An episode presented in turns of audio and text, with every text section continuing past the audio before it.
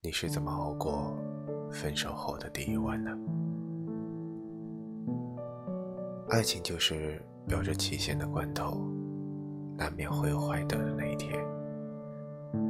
对于成年人来说，不论是分手还是失恋，都该是一件很简单的事情。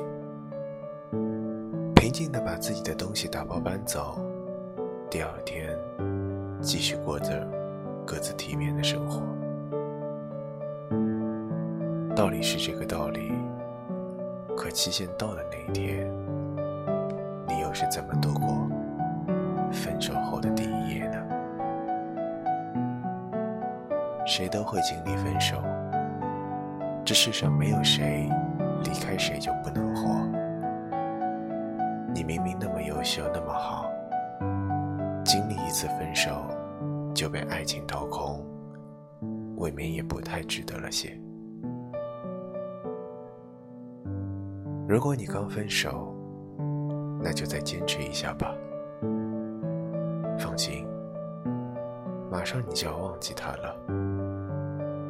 放心，下一个人马上也要出现了。